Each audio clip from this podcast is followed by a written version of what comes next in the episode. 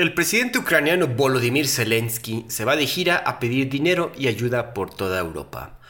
Palestina dispara una gran cantidad de cohetes hacia Israel poniendo a prueba su famoso sistema antimisiles. Se llevan a cabo elecciones en Turquía y Tailandia y China encarcela de por vida a un presunto espía estadounidense. Esto es Perros de Embajada.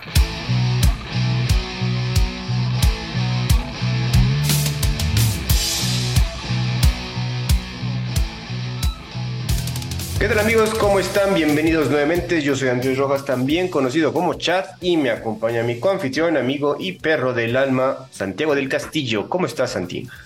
¿Qué pasó, mi Chat? Muy bien, gracias. Aquí, listo para un nuevo episodio más de Perros de Embajada. Es correcto, amigos. Quienes entramos de lleno, Santi, porque hubo mucho movimiento. Uno de tus eh, presidentes favoritos se fue de gira, ahorita lo vamos a comentar, pero también hubo muchos disparos entre algunas naciones. Vamos a entrar como que de lleno a el ataque con misiles desde Gaza a Israel, que seguro si siguen cuentas de, de, de, Twitter donde muestren cosas de guerra, puta, se veían cabrones los videos. Pues así va el asunto. Tras un ataque aéreo de Israel hacia Palestina que, que cobró la vida de 15 personas, un grupo de militantes ha lanzado varias docenas de cohetes desde la franja de Gaza. El ataque israelí confirmó que había asesinado a tres miembros importantes del grupo militante Islamic Jihad. Sin embargo, el ataque también incluyó el daño colateral de asesinar a las esposas e incluso algunos hijos de los líderes islámicos. Al siguiente día comenzó el ataque palestino. El ejército israelí dice que al menos 460 cohetes fueron lanzados durante ese día. Esto generó que las alarmas sonaran obviamente en la zona sur de Israel incluso llegando a alertar a la ciudad de Tel Aviv. Los habitantes obviamente empezaron a comenzar, comenzaron a tomar resguardo en los búnkers antimisiles. Las fuerzas israelíes comentan que su sistema antimisiles, el muy famoso Iron Dome, logró interceptar, interceptar 153 cohetes y que los demás solo golpearon tres zonas, solo tres golpearon zonas urbanas. Entonces, según los israelíes, no hubo tanto asunto a pesar de que mandaron 400 cohetes. El ataque se lo atribuyó el conjunto de grupos armados de Gaza, entre los que se incluyen a los grupos como el Islamic Jihad y Hamas. Eh, desde entonces, Egipto ha intentado pactar un alto al fuego, pero ambos bandos continúan lanzando misiles. el, primer ministro Bibi Netanyahu, nuestro muy famoso, ha confirmado que aceptan una tregua igual que los líderes palestinos. Sin embargo, pues como comentamos, siguen saltando misilazos. Tras la semana de ataques, el número de misiles que han sido disparados desde Gaza ya ronda los 1.234 mientras que Israel ha disparado contra 371 objetivos dentro del territorio palestino. Santi, ¿tú has visto los videos ahí de cómo el, incluso ya el Iron Dome se está esforzando de más en detener tanto cohetazo, güey? Pues es que de una manera lo tienen que vencer, ¿no? Este... Ah, cabrón. A ver, este es el conflicto de nunca acabar. Hay, hay 18 millones de libros que hablan al respecto. Eh, no sé, académicos de todo el mundo hablan así. Perdón. Eh, tal, vez será el conflicto internacional más analizado de todo el mundo y todo el mundo tiene unas distintas respuestas, ¿no? Y distintas soluciones. La realidad es que nunca va a tener solución hasta que los dos, los dos bandos se reconozcan mutuamente, a pesar de que yo soy de la opinión de que solamente hay un bando real, pero, pero ya siendo muy real político, pues los dos tienen que reconocerse mutuamente y dejarse en paz, ¿no? Es algo que lo veo muy lejos de que pase, pero pues esa sería la única solución real. Y si no, esto se va a quedar así hasta que uno aniquila al otro y pues ya sabes quién va a aniquilar a quién, ¿no? lo, que me llama la atención es eh, el tema de que Bibi Netanyahu ya se haya puesto en el plan de, bueno, pues sí, mejor este, una tregua, no son muchos. Ahora sí se pasaron de lanza. Ahora sí fueron demasiados, güey. Es que te digo, solo en los videos que se ve, que, que, apenas se alcanzaban a ver donde había las explosiones en el aire, pues ya se ve que todos creemos que este sistema antimisiles, el Iron Dome, es invencible. Hasta el momento había sido así, pero ya se empiezan a notar fracturas en que, pues hasta cierta cantidad puede aguantar el, el, el Iron Dome. Entonces, pues sí, obviamente yo creo que la, la, gente de Israel está un poco preocupado en este asunto y también comentar que Israel, y lo hemos hablado en este podcast, no se encuentra en el mejor punto políticamente. Entonces, eh, a pesar de que llevaron a cabo este, este ataque contra los líderes palestinos, pues digo, no pensaron que la, la, la, respuesta fuera de esta magnitud y pues hay, hay preocupación, lo que antes no se veía en los israelíes. Claro, y el, el tema es que, que es ahora sí que digamos la buena suerte que tienen los israelitas, es que eh, tanto Gaza como Cisjordania están entre comillas distanciadas. Eh, o sea, ambas son parte de Palestina, pero ambos tienen algún tipo de pseudo gobierno que están medio peleados entre ellos, porque si hubiera algún tipo de coordinación, imagínate pues, que Gaza lanza sus 300 misiles, 460 misiles, y en lo que el Iron Dome está medio este, ocupado respondiendo a los de Gaza, pues Cisjordania le regresa unos fotos por atrás, ¿no? Ah, y eso sí, ya caen y ya, ya le, dan en la, en la en Tutti la Madonna al Iron Dome. Esa es una. Ahora, la otra es también, pues Gaza es reconocido mundialmente, o sea, no tiene reconocimiento como país, pero tiene, es reconocido como, como la parte de la nación palestina. Inclusive Israel ha firmado acuerdos en los que reconoce que Gaza es Palestina, que no es su territorio. El tema es que siguen empecinados en irse comiendo poco a poco a Gaza y a Cisjordania hasta diluirlo a lo máximo posible. Exacto. Y, y, el problema es ese, ¿no? Y aquí también, por ejemplo, también me llama la atención el tema de Egipto. Eh, Egipto porque no le queda de otra, porque hace 60 años le metieron una tranquiza brutal y lo obligaron, fue, prácticamente como cuando Estados Unidos invadió México y lo obligaron a venderle la, la mitad del territorio Ajá. Pues así fue con Egipto, ¿no? Este, Egipto quiso invadir a Israel, eh, le dieron la tranquisa de su vida, Israel se quedó con este, un muy buen porcentaje de, de, territorio egipcio. Ajá. le dijeron, no te preocupes, te lo regresamos, pero a cambio de eso nos reconoces como país oficial. Y Egipto fue el primer país islámico en reconocer oficialmente a Israel.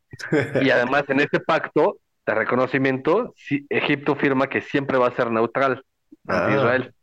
Entonces aquí está medio obligado, ah, porque pues si fuera por gusto propio, pues ellos son musulmanes. Entonces, si fuera por gusto propio, apoyarían a los palestinos. Pero pues, interesante. están medio obligados así de yo, pues yo, yo, yo quiero ser mediador, por favor, párenle. Llévense bien, por favor. Sí, sí, sí. Oye, oye, aquí también el asunto es, pues, ¿qué tantos misiles tiene Palestina, güey? O sea, ¿qué tan o de dónde viene tanto armamento, güey? No sé si sea hechizo, no sé si sea armamento pues viejo de la Unión Soviética o qué pedo, güey. Yo creo que las dos que acabas de decir son correctas y le agregaría unas más de contrabando y de eh, tipo Lord of War que le vendes a caciques y a líderes terroristas y así. Eh, mucho debe de ser casero, muchísimo. Eh, muchísimo armamento viejo también, de pues no solamente soviético, hasta gringo. Este, y de aquí, o sea, cosas que dejaron en, en Irak, en Irán, eh, en Kuwait, este, pues, vaya, hasta, hasta de Arabia, ¿no?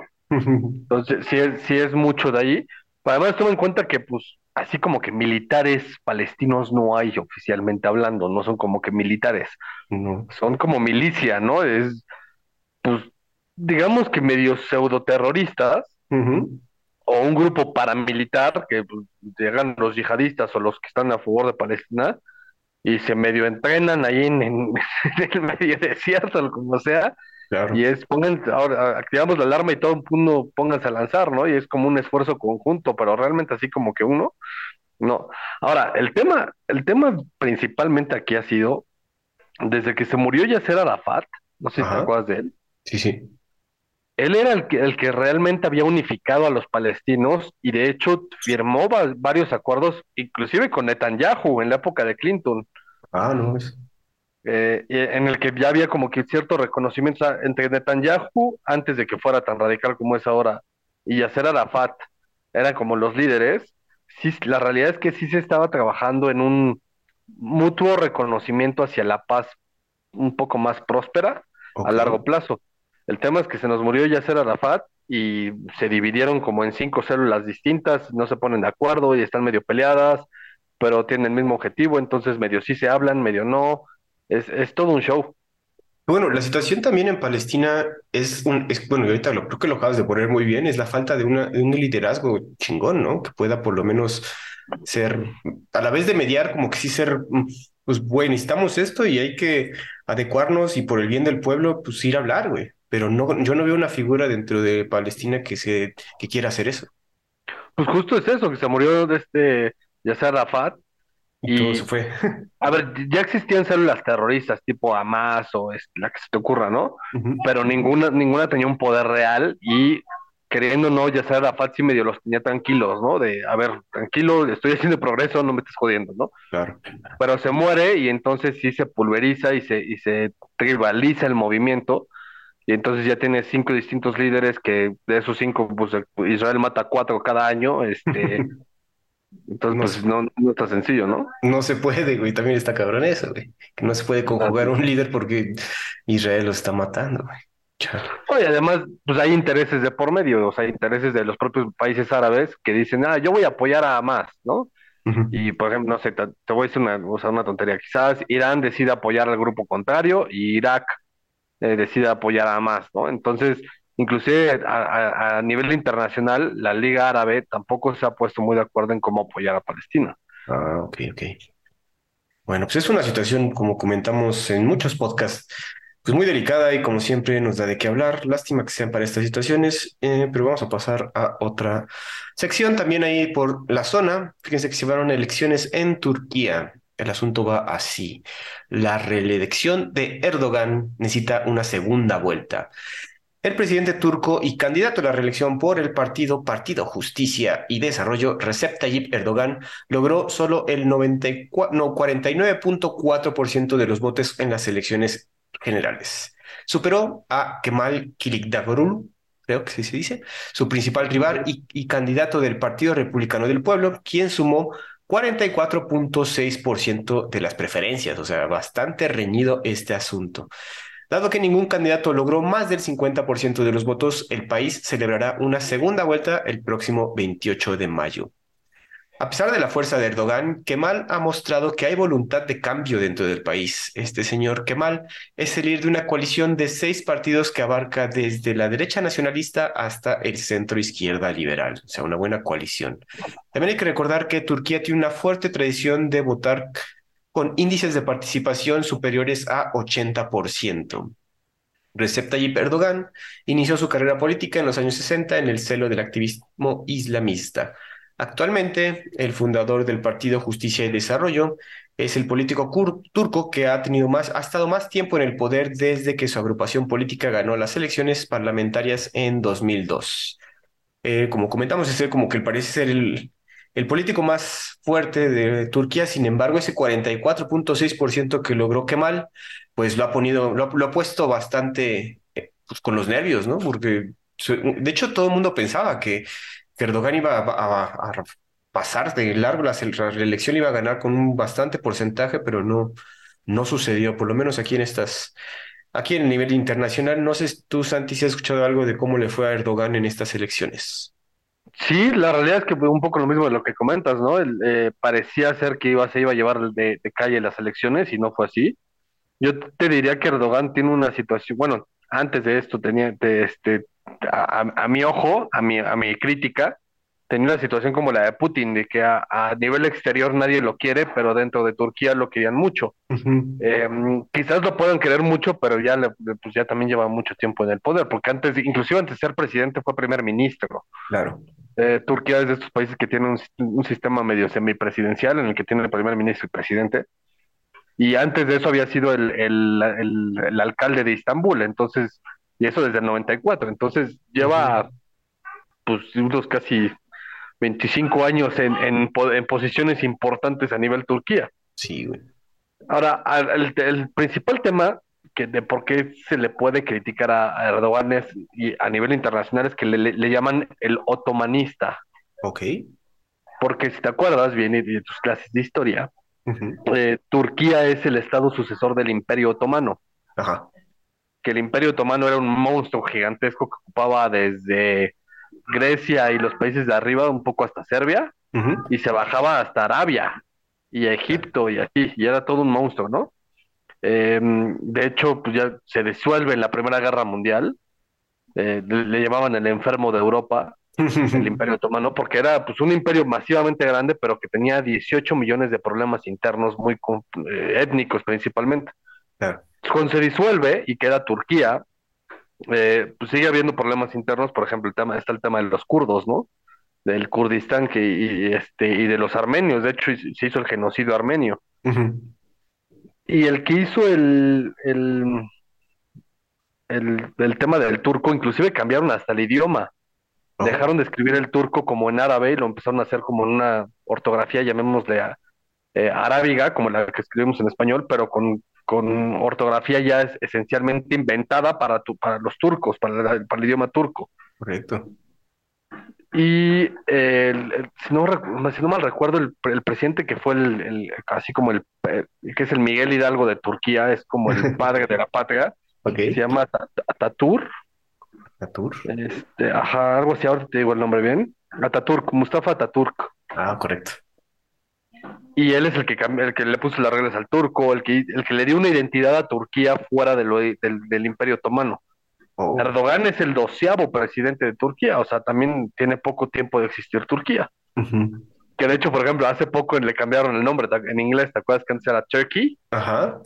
Entonces, para evitar el, que lo confundan con pavo, ahora en, inglés se dice Turquie y se escribe Turquille. Ah, ok, no sabía, güey, fíjate. Son de esas cosas que van cambiando, sobre todo por el idioma turco, ¿no? Ahora, este otomanismo es que la idea de, de, Erdogan lo que quiere es regresar al, a Turquía a la máxima exponencia que tuvo el poder otomano. Otomano, claro. Que fue como la máxima, pues la máxima amenaza que tenía la Europa, la, Europa cristiana eh, en el siglo XVIII y siglo, a finales del siglo XIX, bueno, principios del siglo XIX. Ok. Era, pues, inclusive, pues si te pones a pensar en un nivel histórico mucho más grande, pues el Imperio Otomano es el, sucesor del, de todos los califatos árabes que inclusive, inclusive invadieron España durante cuántos siglos, ¿no? Oh, ok. Entonces, eso es así como el, el, enfoque histórico rápido. Ahora, también eh, eh, hay quienes le llaman la corriente erdoganista, que es este que es medio autoritario, es de derecha, pero es medio populista, este, obviamente no acepta críticas y es medio malo con los, bueno, digamos que bastante malo. es, malo malito, no, es con los disidentes. Y además es, buen político porque le sabe jugar al volado de, pues estoy con Rusia, pero no me niego a estar con los europeos, ¿no? Él fue, ahora que me acuerdo, él fue el principal promotor de que Turquía entrara en la Unión Europea. Ajá. Y cuando la Unión Europea le dijo, no, es que ustedes son muchos, eh, él dijo, ah, sí, pues entonces Rusia, aquí estoy, ¿no? Ah, claro, güey. y el tema de que Turquía entrara a la Unión Europea es que se volvía el país más poblado de la Unión Europea. Y con mucho poder. Y, además, pues nada más en el, en, el, en el Parlamento Europeo tendría el mayor número de diputados. Ah, correcto, claro. No, tendría pues, casi mayoría, güey. Entonces, o sea, es el que más diputados tendría, pero tendría casi una mayoría nada más el solo, dobla la, la población de Alemania. Ah, y Alemania decía, no, espérate, ya suficientes turcos tengo aquí, cabrón. si, le das, si le das libre paso, pues todos los turcos se me van a venir para acá. Sí, Y acuérdate que Turquía, geográficamente hablando, es 98% Asia, Asia Menor, y, 2% Europa. Una puntita, ¿no? sí, sí, sí, la puntita. Entonces, no era un tema fácil, ¿no? Ciertamente. Que bueno, también Erdogan tiene mucho, bueno, Turquía tiene mucho poder también en las decisiones de Europa, ¿no? pues es que es, justo la entrada a, te digo que es la entrada a Asia, y además es, pues, ellos mismos se consideran europeos. O sea, porque además la capital está como que medio dividida, o sea, es, como los rusos, ¿no? Que, que pues, la mitad está en, bueno, también una cuarta parte está en Europa y lo demás en Asia, pero la población está en, en la parte europea. Claro. Ahorita hiciste muchos como paralelos con Putin, ¿no? En esta figura de Erdogan sí tiene ciertos paralelismos como estar tratando de recuperar ese poderío imperial que tenían antes y ahorita lo quieren regresar. Sí, exacto. Yo es más, te diría que si agarras un mapa mundi y haces dos líneas de norte a sur y partiendo el planeta en, en, en el espacio que ocupan la parte de donde está Moscú y la haces hacia abajo y te pasas por todo el Cáucaso, Turquía y Arabia y los países que llegas a tocar hacia, hacia el sur de África, todos son iguales, güey. Son así como, como medio populistas, medio suelos, pero que, viven en una democracia, este, que gozan de popularidad en su país, pero no en el exterior. Okay. Es un, un común denominador muy chistoso. Interesante. Está el tema de Chipre, por ejemplo, ¿no? Que está en el pleito con Grecia. Los chipriotas siempre se me han hecho chistosos, como que siempre están ahí, pero nunca destacan en nada, güey. Pues es que están en medio de una guerra civil, de hecho está partida la mitad del país. prácticamente nadie en el mundo reconoce a Chipre del Norte y todo el mundo reconoce a Chipre, pero funcionalmente hablando, Chipre del Norte este, existe, tal cual. También digo, nunca, digo, creo que valdría la pena ahorita en nuestro podcast como que meternos a ver un poco más de noticias de Chipre, porque sí, como ahorita, como dices, no, no, no, conocemos tanto y están en una guerra, güey. Entonces, vale la pena conocer. Los chipriotas y los greco-chipriotas. No mames, qué cagado. Pues bueno, Santi, creo que vamos a ver qué pasa en la segunda vuelta. Sucede el 28 de mayo, entonces le estaremos dando la noticia a ver si se reelige Erdogan o si tiene una nueva, un nuevo gobernante Turquía. Santi, una noticia que tiene que ver con un conglomerado de medios. No sé si le llegaste a ver. El conglomerado Media, Vice Media se declara en bancarrota. La empresa ha hecho público en un informe de prensa donde se declara en bancarrota tras meses de tumulto corporativo y no encontrar un comprador para saldar su deuda. Al mismo tiempo, Vice Media ha dicho que su grupo de inversionistas, que incluye a grupos como Soros Fund Management, entre otros, ha aceptado comprar la compañía por 225 millones de dólares, una suma muy baja en comparación con valuaciones que se hacían en 2017, donde Vice costaba alrededor de 5.7 mil millones de dólares. No, puta, qué bajón de, valor, cabrón, de 5 de, de 5 billions a 225 millones, güey. A diferencia de otras empresas de medios que han caído recientemente, si se acuerdan recientemente, BuzzFeed News ya dejó de publicar, Vice pretende seguir publicando su contenido bajo su nuevo dueño. Además, comentan que han recibido una inyección de 20 millones para poder seguir pagando a su staff en este periodo de compra. Yo, creo que tú sí eres, tú se ubicas mucho Vice, ¿no? Y creo que... Sí, por supuesto. De hecho, era como que era el, el, lugar de noticias para los de la última parte de la generación X y los de la primera parte de la generación millennial, ¿no? Sí, exacto, güey. Y güey, creo que también nos tocó mucho durante nuestra época de finales de universitarios, donde todavía tenían, apenas estaban haciendo sus canales todos edgy de con cosas de YouTube. College humor y así, ¿no? ¿Te acuerdas de college humor? Exacto, de ese estilo. Era buenísimo, pero pues a ver, es el cambio. A ver, ah, ya, ya me eché la Exorcism, que el otro día estábamos hablando de eso. De ah, ¿qué tal? Está brutal, me, quedé picadísimo, pero bueno. ¿En cuál vas? Este, pues ya voy al par, güey. No mames, mira que sí, mira que se pone bien bueno, güey. Sí, sí, está muy intenso. Y, y justo, pues, o sea, ¿por qué no saco el tema? Porque es ese tema, ¿no? De, de, de justo la pelea entre los medios tradicionales contra los medios digamos, de digitales, que no han logrado hacer un conglomerado poderoso, como sí lo hicieron los medios tradicionales en su época y que por eso son poderosos ahora, y que terminan siendo comprados por estos medios poderosos con la, con la intención de mantenerse vigentes, ¿no? Sí.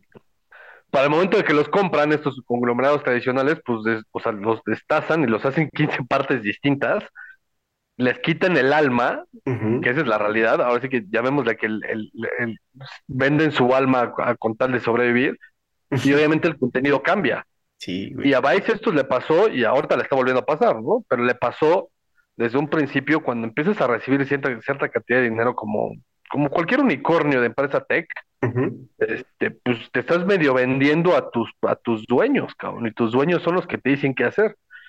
Y entonces, si te fijas, el contenido de Vice de finales de los 2010 a lo de hoy es muy distinto y es y, hasta es hasta medio polarizado, eh, tiene ciertas líneas de pensamiento en lugar de que se vuelva una plataforma de, de independencia publicitaria o, de o de o de periodismo pues, independiente, se vuelve pseudo independiente con cierta tendencia y eso los mata desde mi perspectiva.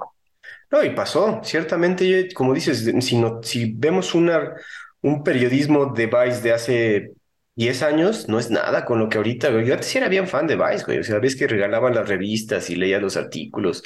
Pero como dices, tenían una línea que, que, que, gustaba, pero se fue, pues como dices, vendiendo. Y como, como lo que estás viendo Succession, ya puede entonces hacer referencias, güey. Cuando Kendall Roy llega a desarmar toda la empresa de de que ya todos están despedidos, güey, de que, güey, ya se llamaba, ¿no? Una cosa así. Que es como lo que pasó acá, de güey, pues los nuevos dueños ya no ven que ya no vale la pena pagar esto, nada más los compré para quitarlos, güey. Cosas Sí, así. pero, y, y además, primero, o sea, les quitó el incentivo para irse al union, para hacer, para sindicalizarse, con- justo con la misión de ganar tiempo para, para des- desma- de- de- deshacerla, ¿no? Y de Sí. deshacerla en pedazos y se llevó, como dice, no me llevo las mejores ideas para germinarlas yo y despido al 90% de la gente en un solo speech, cabrón, en lugar de hacerlo uno por uno. Está brutal esa serie, si pueden verla, ya va en su última temporada. Qué bueno que ya la viste, cabrón. Yo necesitaba hablar de alguien con ese pedo, pero bueno. Pues bueno, Vice News Está muy parece, buena. parece que va a seguir, pero con, pues a ver, con otro comprador que a ver qué hace. Y pues yo creo que va a estar como Vice News Lite, porque pues no, no van a tener suficiente dinero para. Porque incluso mandaban gente al frente de guerra, güey, en un principio, si te acuerdas, güey. O sea, cuando estaban los Sí, del o sea, es que te digo que era, era algo, era un proyecto muy interesante porque era independiente, era millennial, era generación X al mismo tiempo, y, y era algo novedoso, pero que además seguía ciertos métodos tradicionalistas en el sentido de, pues voy a mandar emisarios a la guerra y te voy a decir cómo está pasando el tema en Irak, ¿no? Y a ver si sí, si, sí hay armas de destrucción masiva en Irak o no. De hecho, a ver, me atrevería a decir que ellos sacaron dos o tres escándalos importantes. Sí, güey. Este, pero bueno, pues así como, como unos suben, otros caen. Bueno, que también de Vice, si hacemos así, este, eh, remembranza, de ahí salió uno de los líderes de los Proud Boys, güey, de tan, de tan influyentes que llegó a ser este asunto, güey. También quería comentarlo por ahí. Pero Sí, bueno. a ver. Además ve el logo, el logo parece un logo de Scatos, de Vans, de, mil- de- güey. o sea, de- de finales de los 90, principios de los 2000. Cierto. El logo es así súper grafitero, güey. Y era un atractivo. Pero bueno, vamos a ver qué pasa. Vice ya no es lo que era, entonces ya no va a ser nada parecido. Tati, vámonos a la situación. Vamos a dar un paseo rápido por Ucrania. Seguro viste ese video.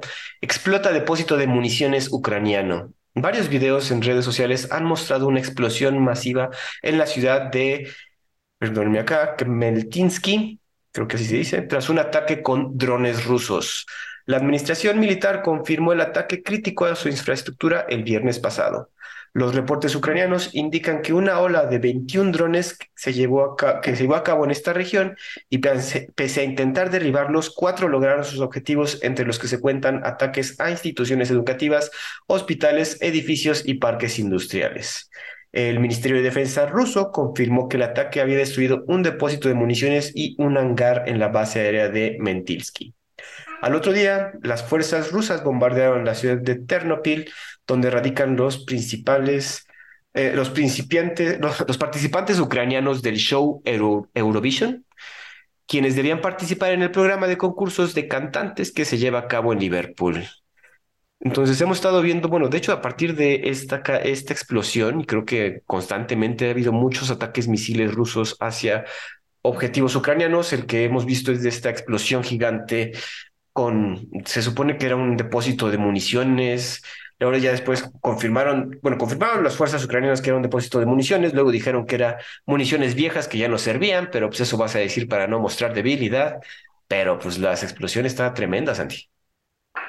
Sí, es que es un tema. Yo no sé por qué le siguen dando dinero. De hecho, el otro día estaba viendo un meme Uy, que decía que. Zele- que Zelensky es este es la típica mujer que te que, que, o sea, digo, no, mejor no lo voy a decir porque esto sí es muy Muy sexista, suena que, se- suena que va Sí, para allá, sí, bueno, pues, eh, es un meme, a ver, yo no lo hice, ¿no? Pero lo, lo, lo vi, ahora sí lo voy a decir bajo el perdón de Dios, pero pues, es, es la típica mujer que te vacía tu cuenta de dinero como, tu- como si tú fueras su sugar daddy, te vacía tu cuenta de dinero y es justo lo que está pasando aquí, es nada más con, con la finalidad de, de, de hacer enojar o darle celos a tu otra mujer que es Rusia, este, a este baboso le siguen soltando dinero y dinero y dinero sin fondo, cabrón.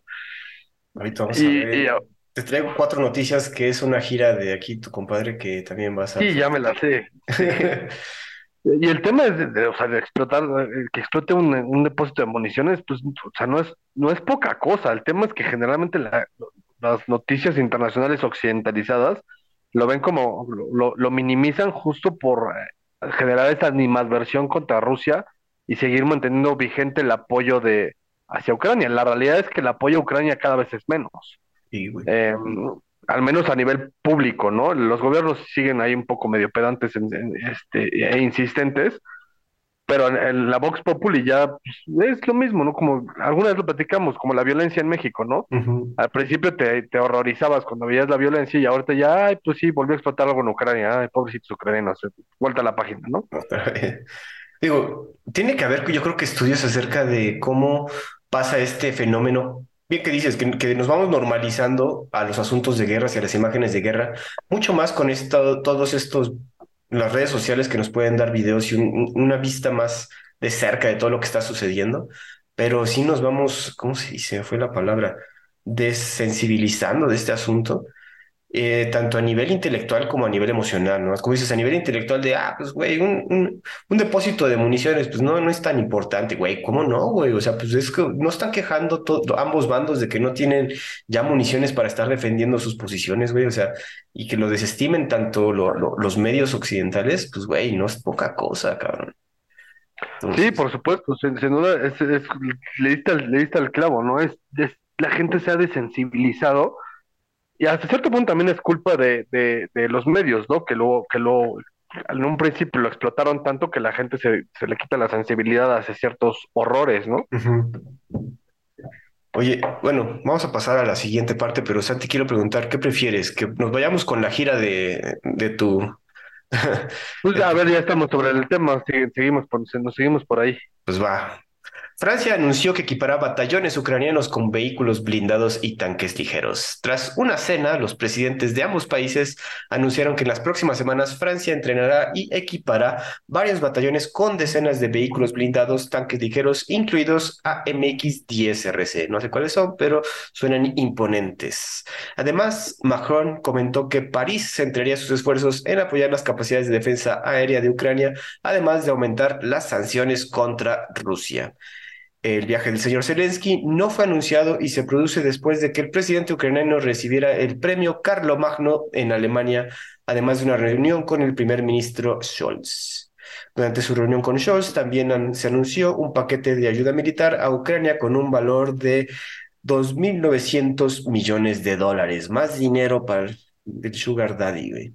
El paquete incluye docenas de tanques, vehículos blindados, drones y cuatro sistemas de defensa antiaérea. Con este paquete, la ayuda a Alemania a Ucrania se eleva a, 14, a 18.400 millones de dólares. Santi, pues surge uno de los sugar daddies que ya manejan. Ahorita voy a, voy a mencionar otros dos. Entonces, güey, siguen dándole dinero, siguen dándole armas.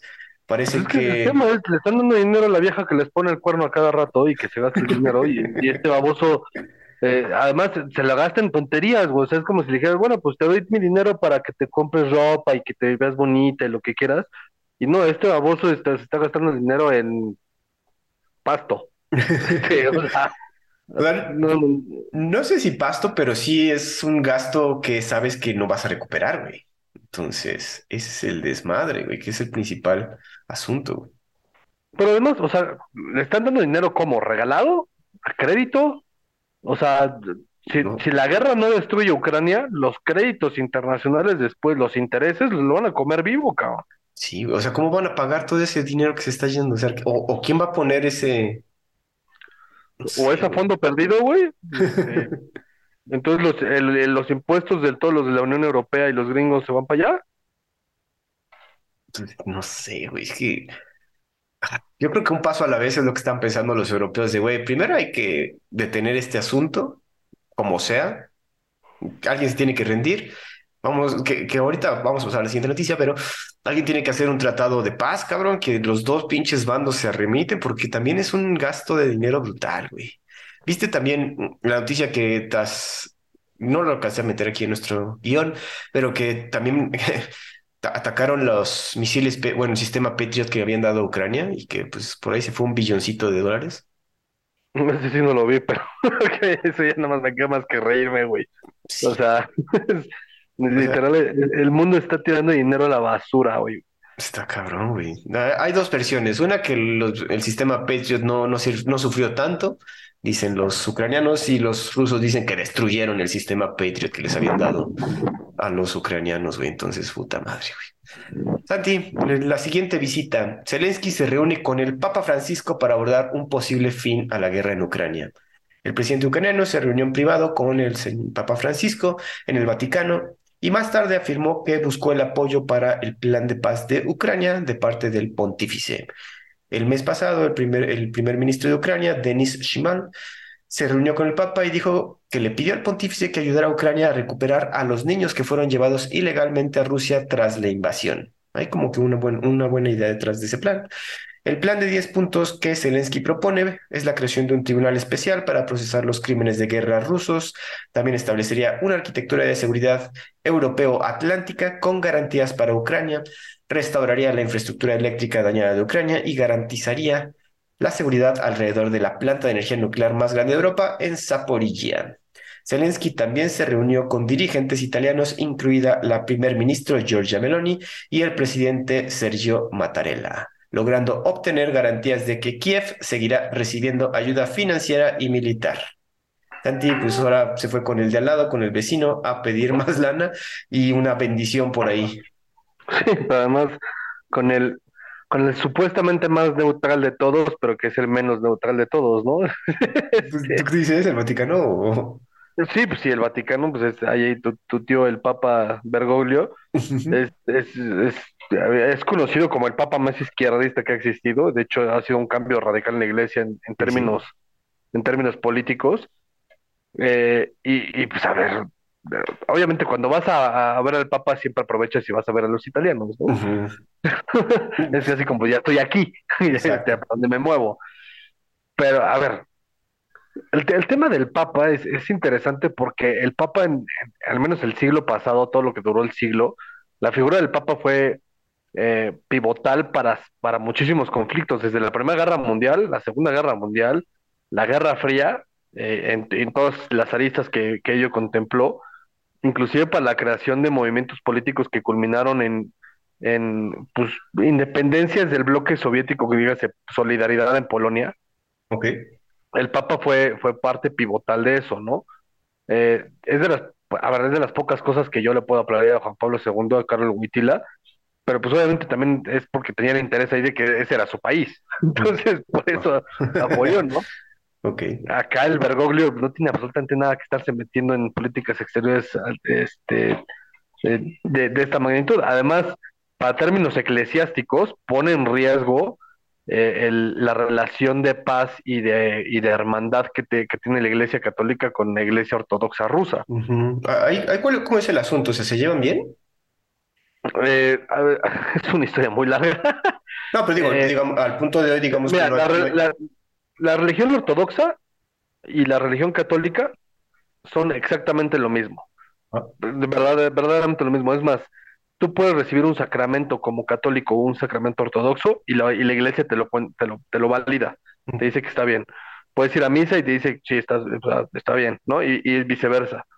La única, las, solamente tienen dos diferencias. Uno es la autoridad papal, okay. o, sea, lo que, que, quiénes reconocen a quién, o sea, por ejemplo, los católicos reconocemos al Papa y los ortodoxos reconocemos, bueno, reconocen al, al, al arzobispo de, Moscú y, el, y los griegos al arzobispo de, Atenas, creo. Em, son los patriarcas, de hecho, no son arzobispos, son patriarcas.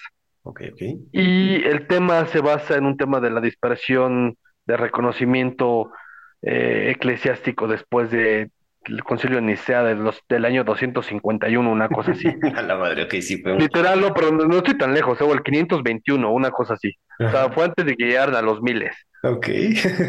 y toda la vida habían estado peleados, porque pues, obviamente en la época medieval los papas eran militares, güey, y eran prácticamente unos reyes. Entonces estuvieron peleados hasta por ahí de, no sé, tal vez los noventas, con Juan Pablo II, que reconcilió las iglesias y entonces se reconocen como, como iglesias distintas, así de, pues sí, ustedes son ortodoxos, nosotros somos católicos, pero somos amigos y este, los, tenemos los mismos santos y creemos en prácticamente lo mismo, ¿no?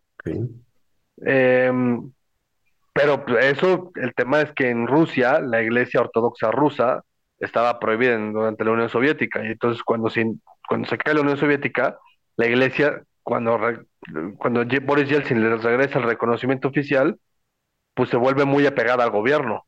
Ok. Y hoy en día la iglesia ortodoxa rusa está muy pegada a Putin.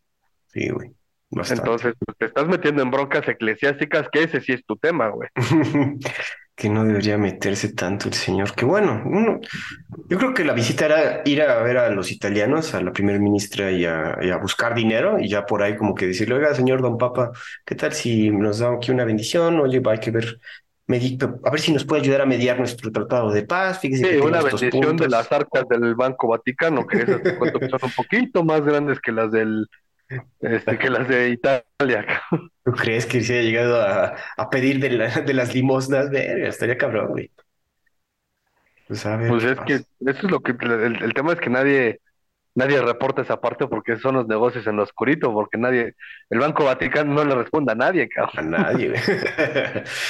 Santi, pues hubo una última visita de tu parte de Zelensky, se fue a Gran Bretaña.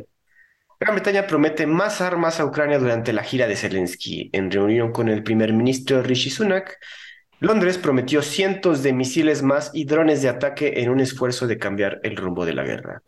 El Kremlin, obviamente, ya viendo tanta pinche visita, criticó todas las promesas, pero comentó que los suministros no cambiarían la evolución del conflicto. Además del envío de suministros, se está instruyendo a 15.000 soldados ucranianos en territorio británico. Pues te digo, Santi, toda la semana pasada el señor se la pasó viajando de aquí para allá para juntar más lana, ya tiene unos tanques de acá, sistemas antimisiles de acá, drones de, de Gran Bretaña, güey, feria del, del, Vaticano.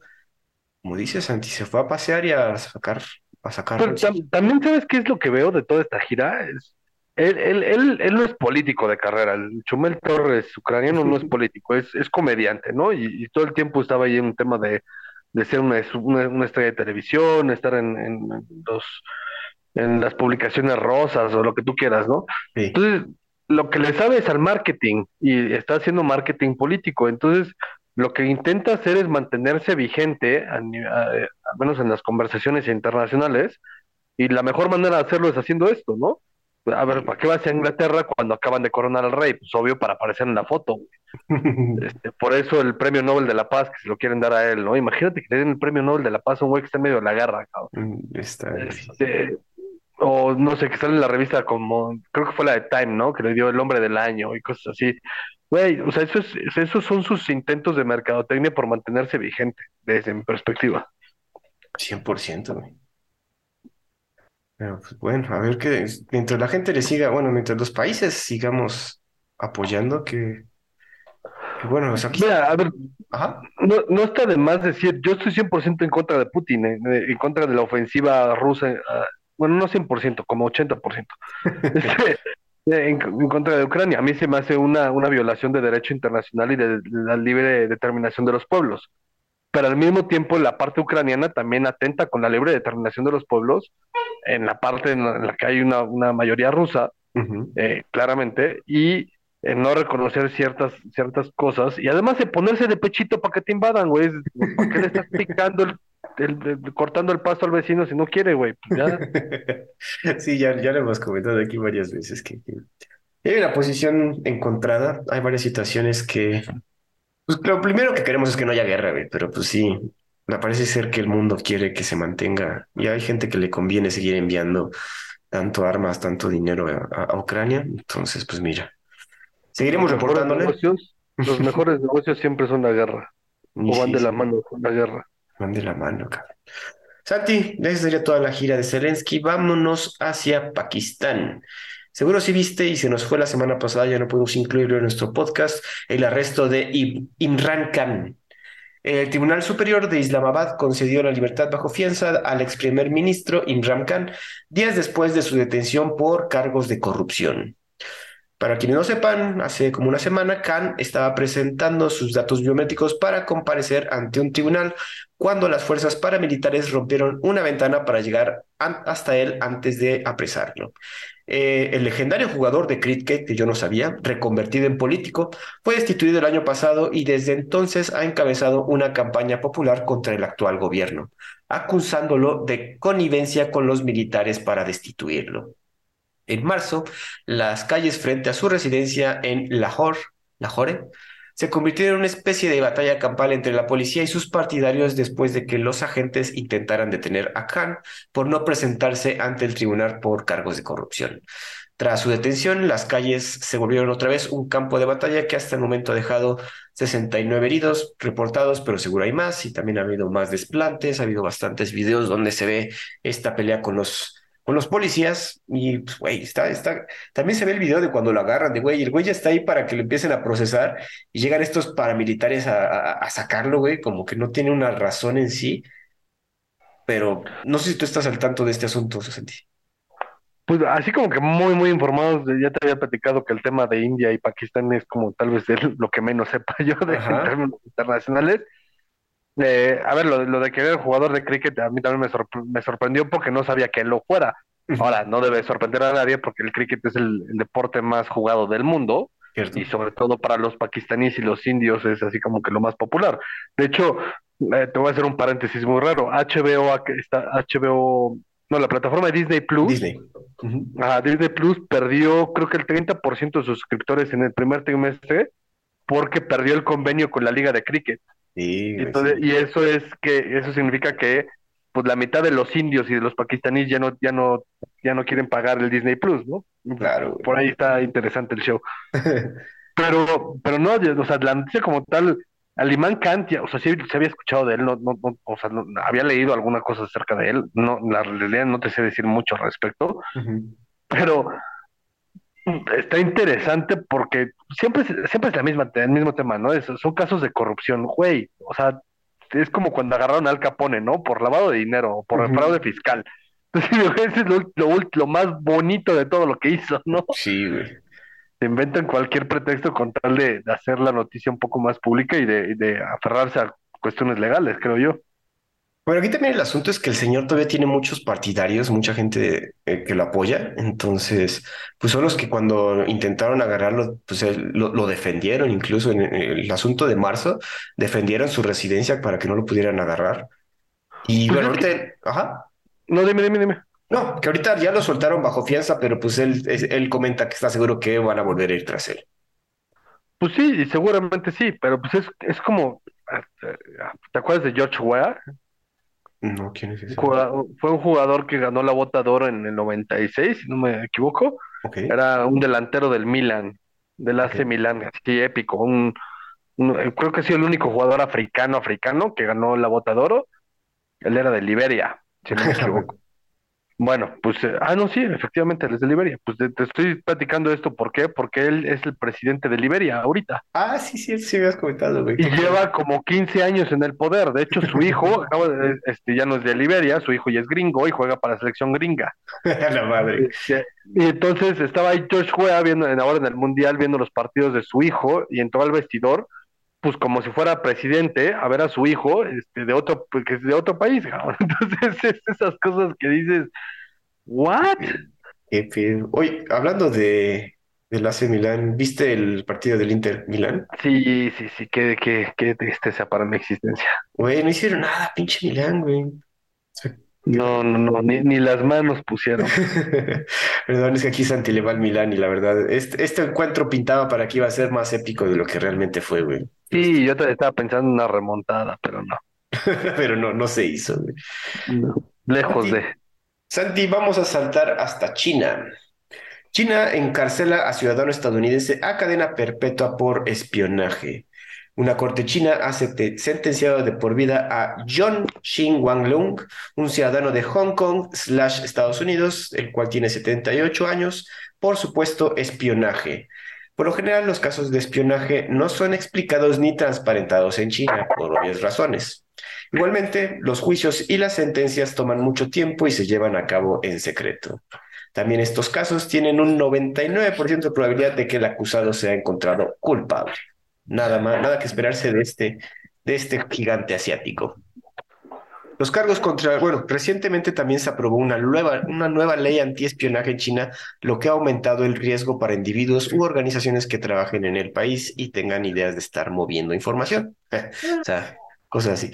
Los cargos contra Leung no se conocen por completo. Se sabe que nació en Hong Kong y que era el presidente de una asociación en Texas llamada promoción de la pacífica reunificación china, la cual opera alrededor del mundo promoviendo los planes de reunificación con Taiwán y Hong Kong, además de estrechar lazos con diferentes países sobre la política de una sola China.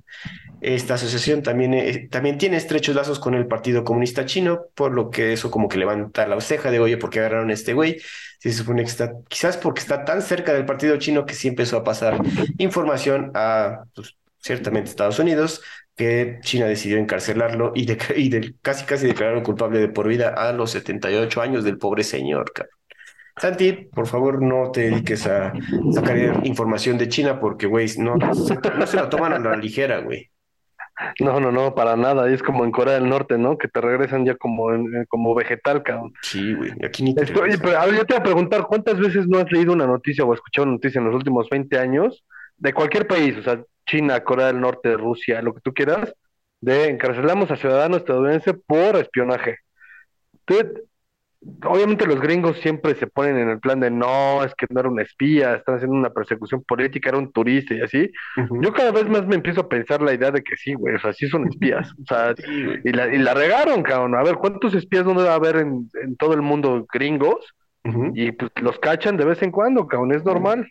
Exacto. Y bueno, pues tienes razón. Aquí sí puede ser que sí, el señor estaba tan. Ah, como que también estaba leyendo un artículo de, güey, si un agente de la CIA fuera a estar trabajando afuera, no va a aparecer Daniel Craig, no va a aparecer Charlize Theron, o sea, va a aparecer el güey más mundano del mundo, güey. Exacto, de hecho, no sé si has visto una película que se llama Shoemaker, The Shoemaker, una cosa así. No. Que era un zapatero, eh, está, está ahorita en una de las plataformas, luego te platico cuál es. Es un zapatero muy famoso en Estados Unidos y de repente lo ha... Ah, no, al revés, él estaba en... Pues chicas, creo que en el Reino Unido, una cosa así. Y eh, resulta ser que pues, lo, arrestan, el güey ya tenía 70 años, una cosa así, lo arrestan porque era uno de los infiltrados más longevos del gobierno ruso. y llevaba 60 años pasándoles información. Claro, güey. Desde un zapatero, cabrón. O sea, y, es, y, es, y se supone que está basado en hechos reales. O sea, es, es, mucho de esa historia. ¿Nunca viste la serie también de, de American? De Americans, me comentaste que la tengo que ver, que no, no. Es, no, es buenísima, güey. Y ahí te explica todo el tema de los espías en la Guerra Fría y de cómo se llaman The Americans porque eran completamente americanizados, güey. Estaban completamente convencidos de que el socialismo soviético era lo que, lo que tenían que hacer pero tenían que hacer todo un acto de, de, capitalistas al por mayor. El señor hasta se compra un coche deportivo tipo Corvette, así como para dar la pantalla, este, y todo era a través de una agencia de viajes de los setentas, que eso era pues no, muy fácil de hacer el cover, ¿no? Claro, güey. Ahorita ya no tanto, pero sí. Y también aquí el asunto es, como dices, no, no sabemos qué tantos espías han de estar ahí, pero han de ser por años, güey. O sea, no es decir de que, ah, este güey lleva un año trabajando espías, ¿no? Cabrón, lleva 25 años undercover o lleva 30 años undercover, güey. Ah, sí, sí, sin duda. Eh, y además, el tema es cuando, cuando pactan un intercambio de prisioneros, y porque Estados Unidos dice, no, pues regrésame mi viejito, este, Estados Unidos le regresa a alguien. El tema es que Estados Unidos también agarra gente, nada más que no lo hace público, güey, porque ah, los demás no se quejan. China es la típica así de, no, pues no lo conozco. Pero bueno, tal vez sí lo conozco, te lo cambio. No sé. y bueno, los gringos no hacen tanto ruido en cuanto a espías individuales, pero cuando asienten que, ah, pues hay que correr a Huawei porque nos puede robar información, es de, ah. Sí, son más por la parte corporativa, claro. que también se agarran de ahí para poder un poco la economía china, de, güey, pues vamos a sacar a esos güeyes porque pueden mandar información al Partido Comunista. Exacto. Diferentes formas de manejar los asuntos. Santi, vamos a pasar una, una noticia triste, pero que pues, está interesante, güey. En Kenia, muertes relacionadas con una secta del fin del mundo aumentan a 201 víctimas. Autoridades de Kenia continúan buscando fosas comunes donde han aparecido cadáveres con signos de inanición, estrangulación, sofocación y lesiones hechas con objetos contundentes. Se cree que los muertos eran miembros de la Iglesia Internacional de la Buena Noticia, así se llama y que fueron persuadidos para morirse de hambre y llegar al cielo antes de lo que les dijo sería el fin del mundo. Las autoridades kenianas también arrestaron, obviamente, al líder de esta secta llamado Paul Mackenzie, un pastor keniano, junto con su esposa y otros 16 sospechosos. La búsqueda de las fosas comunes se realiza en las propiedades de este señor Mackenzie, que suman alrededor de 320 hectáreas, cabrón. Algunos de los cuerpos se han encontrado con órganos faltantes, lo que también abre como otra línea de investigación. También se han encontrado por lo menos 29 sobrevivientes de esta masacre, pero parece que no todos querían ser rescatados, ya que estaban convencidos de que el fin del mundo era inminente. ¿no? Contaban acerca de una señora que se rehusó a comer, a tomar agua, porque estaba convencida que el fin del mundo iba a llegar. Se espera encontrar más cuerpos, ya que igual se han reportado más de 600 desapariciones en la región. Santi, pues este asunto de las sectas creo que sí está más en otros lados, pero eh, eh, el hecho de hacer suicidios masivos en esta ocasión se, suena muy feo, cabrón. Y eh, morirse de hambre, güey. O sea, convencer a alguien de que se muera de hambre por voluntad propia, madre de Dios. Pues no sé si te acuerdas, hace muchos años hubo un suicidio masivo en Jonestown, Guyana, que fueron 900, 900 personas muertas, güey. Ajá. Este, y todo por un gringo que se llamaba Jim Jones, una cosa así, que justo es la misma, no sé, es la misma historia, ¿no? Se va a acabar el mundo, mejor nos muramos, porque yo tengo la palabra de Dios y vamos a irnos al cielo y tómala. Pero, este, pero aquí, pues, ah, bueno, en Johnson fueron 900 personas, ¿acá cuántas dices que fueron? Pues ahorita van 201, pero hay 600 desaparecidos en la región. No, pues está pues, del, del tamaño, cabrón, este, imagínate. Yo, yo no logro entenderla, a, ¿qué tienes que estar pasando por tu cabeza? uno para unirte a este tipo de sectas, pero dos para cuando ya estás adentro, digo, a ver, unirte a una secta pues puede ser algo, pues depende de qué, qué, qué circunstancias esté pasando cada quien, ¿no? pero ya cuando te llevan ahí a un lugar y te dicen, güey, se va a acabar el mundo y la mejor manera de evitarlo es tómate esta agüita mágica para irnos al cielo, güey, ¿qué, tan jodido ya tienes que estar de las neuronas para realmente hacerlo, ¿no? A, a mí, esa parte psicológicamente hablando, igual y Romero, nuestro amigo, nos podría dar un tema más, una, una introspección muchísimo más profunda al respecto, porque eso es, lo, eso es impresionante, güey. o sea, estás hablando de más de, o sea, cuenta, güey, ¿cuánta gente conoces tú que puedes llamar tus amigos? ¿no? Menos de 10, supongo. 200 personas ya confirmadas muertas, güey. O sea, eso es un mundial de gente, cabrón. hay, pueblos, hay pueblos en España y en México con menos gente que eso. Cabrón. sí, güey. Digo, por lo menos ahí con Jonestown de, güey, pues tómense esta agüita y todos nos vamos a la, a la fruta, ¿no? Pero aquí convencerlos de que, oye, no coman y vamos a morirnos de hambre, vamos a sufrir, güey. Exacto. todavía, está, todavía se me hace un paso más cabrón de este cabrón, güey. O sea, el, el, ¿cómo dices? El hecho de convencer no, no, no, nos puede, o sea, en nosotros no puede estar la idea de, güey, pues, ¿por qué pendejos? ¿Por qué se van con ese güey? Obviamente no estamos en las circunstancias, no, no, hay situaciones, ¿no? Pero, güey, convencerlos de, güey, déjate morir de hambre, no mames, güey. Sí, está el, tema ya, porque además ya cuando estás en una inanición tan severa, y te dicen, o sea, ya, ya llega un punto en el que ya mandas al diablo todo por una gota de agua o de, comida, güey. O sea, estás, estás en un sufrimiento, es, es una muerte muy sádica, güey. Entonces, no sé qué tanto también, a ver, seguramente esto tendrá un, desarrollo muchísimo más profundo en los siguientes días, pero seguramente también era un tema de, de, como medio secuestro de gente encadenada o alguna cosa así para que se murieran, ¿no? Porque además no todos se mueren al mismo tiempo. O sea, entonces, ¿cuántos días pasaron eh, para que se murieran las 200 personas? Sí, güey, o sea, no, como dices, no, se, no es de un día al otro, sino que fueron gradualmente a lo largo de unos meses, güey. Claro, y que las autoridades, o sea, o que, o deja todas las autoridades, güey, que nadie se haya dado cuenta, nadie ajeno a. Ajá, güey. Que bueno, yo creo que sí debe haber casi, por eso los reportes de desaparecidos, de que, oye, pues es que mi primo ya dejó de venir, entonces ya no sabemos dónde está, ya se unió con esta, la iglesia de la buena noticia, no mames, aparte pinche nombre, güey. Iglesia Internacional de la Buena Noticia. Ah, pero bueno, también la situación en Kenia, güey, también no, no, no sabemos cómo está el asunto tanto allá, pero, güey, sí está de miedo que puedan convencer a tanta gente de realizar este acto tan cabrón, güey. Sin duda. Santi, qué, lamentable, pero ni modo. Dejo, por eso no la puse en la última noticia para no acabar con una un poco tristes, ¿no? Santi, las últimas elecciones, aparte de que hablamos de las elecciones de Turquía, tenemos elecciones en Tailandia. Los últimos resultados muestran cómo la gente ha mostrado preferencia por los partidos de oposición. También muestra un repudio hacia los partidos del actual gobierno alineados al poder militar y al primer ministro Prayut Chan-ocha creo que se llama, el cual lideró un golpe de Estado en 2014. La coalición gobernante solo ha logrado ganar un 15% de los asientos del Parlamento, mientras que el Partido Progresista, Santi, aquí va a saltar un poquito, Move Forward, que está raro el nombre, sorprendió a lograr 151 de los 500 asientos del Parlamento, además de conseguir una coalición con el segundo partido más grande, Feitai, con lo que lograrían un 60% del total de los asientos. Este partido, Move Forward, trae una propuesta de cambio radical a la burocracia, la economía, el rol de los militares en el país e incluso las leyes que protegen a la actual monarquía, por lo que ha sorprendido mucho los resultados de estas elecciones. Cabe destacar que este partido es el que menos recursos para sus que tuvo para sus bueno, el que menos recursos tuvo para sus candidatos y usó otros medios como redes sociales e incluso bicicletas voceadoras para dar a conocer su mensaje. Pese a este logro, muchos Thais temen que los militares puedan bloquear a los ganadores para que lleguen a sus nuevos puestos o que una corte pueda anular los resultados por algún tema técnico.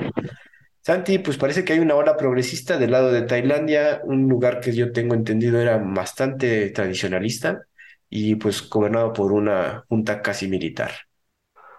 Pues estos países que son del sudeste asiático, Tailandia, Camboya, Vietnam y así, son la población es muy tradicionalista, pero tienen ciertos cortes militaroides medio intensos y muchas veces de izquierda, es una izquierda rara porque es una izquierda agraria, es un poco la radicalización de las ideas de Mao en China.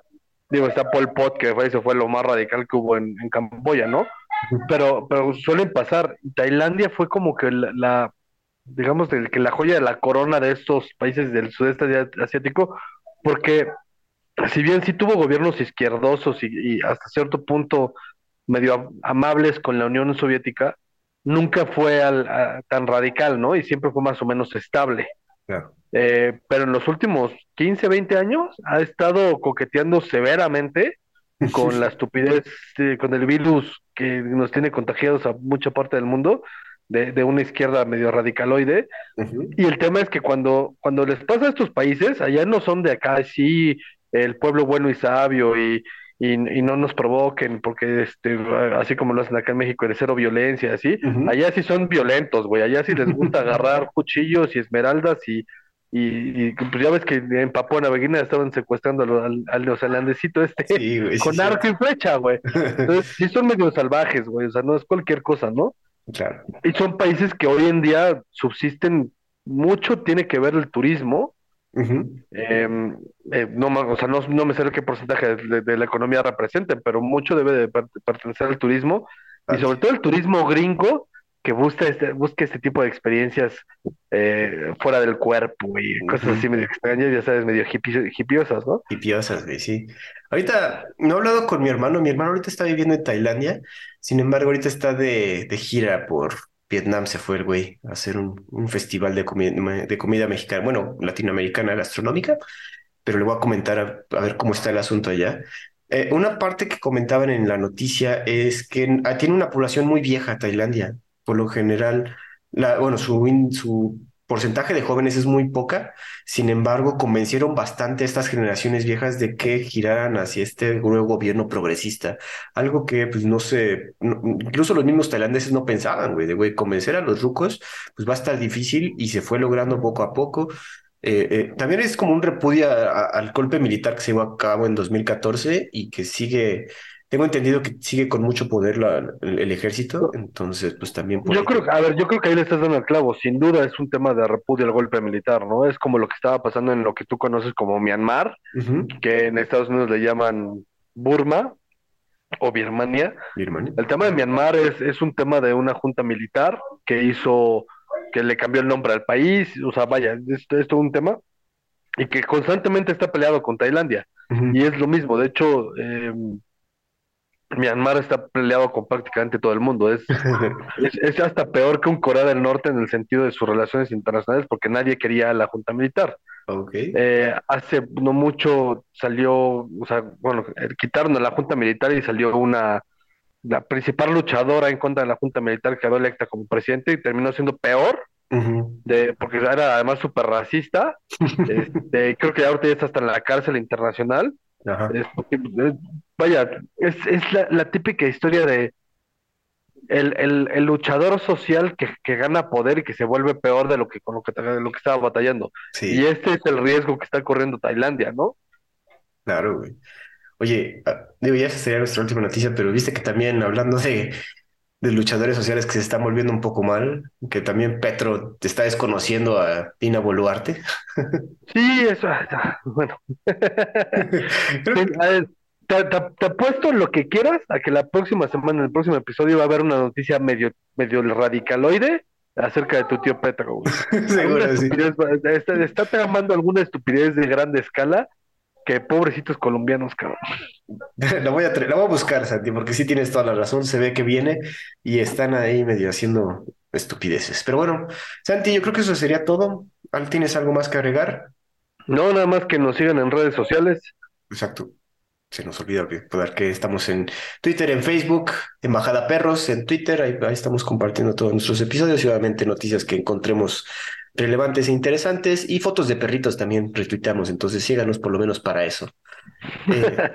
Eh, comenten, pónganos un like, un comentario, miéntenme la madre, felicítenme.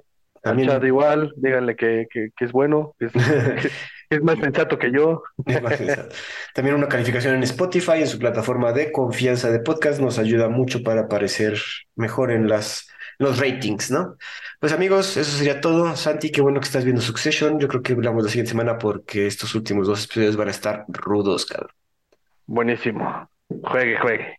Eso sería todo, amigos. Nos escuchamos la siguiente semana aquí en Los Perros de Embajada. Hasta luego.